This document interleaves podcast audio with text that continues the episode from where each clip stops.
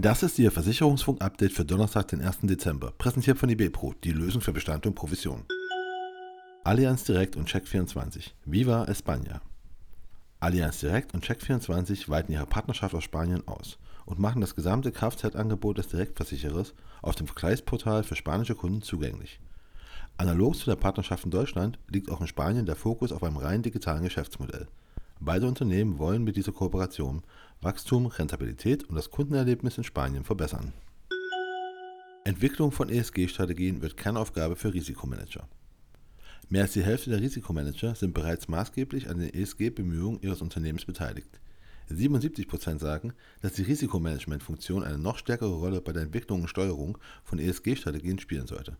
Ein Drittel der Befragten gibt an, dass ESG bereits heute die Risikostrategie ihres Unternehmens beeinflusst, weitere 9% erwarten dies für die kommenden zwei Jahre. Für drei Viertel der Befragten gehört die Verbesserung ihres ESG-Scores zu den Kernaufgaben für die Zukunft ihrer Geschäftstätigkeit.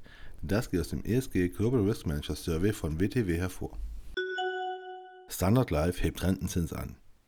Standard Life hat den Zins für seine Rentenzahlung bei Fondspolicen von 1,25% auf 1,75% erhöht. Der neue Rentenzins soll ab 1. Dezember 2022 gelten.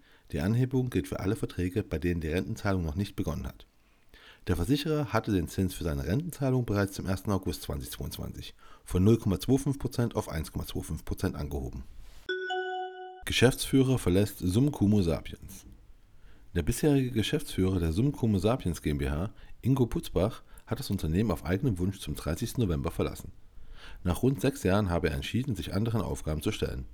Andreas Achner, ebenfalls Geschäftsführer von Sumcumo Sapiens, wird zukünftig auch die Verantwortlichkeiten von Ingo Putzbach übernehmen. Luco spendet. Das dritte Jahr in Folge spendet das digitale Versicherungsunternehmen Luco im Rahmen seines Giveback-Programms die überschüssigen Beiträge seiner 400.000 Versicherten an Organisationen und Initiativen, die einen Beitrag zur sozialen, ökologischen und wirtschaftlichen Nachhaltigkeit leisten. Für das Geschäftsjahr 2021 wurden insgesamt 126.688 Euro an von den Versicherten ausgewählte Organisationen gespendet. Darunter sind unter anderem soziale Wohnungsbauprojekte, integrative Technologieausbildung sowie Maßnahmen zum Kampf gegen den Klimawandel. PKV-Verband wittert Tabubruch.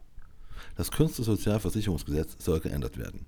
Demnach soll die bisherige Befreiung von der Versicherungspflicht automatisch enden.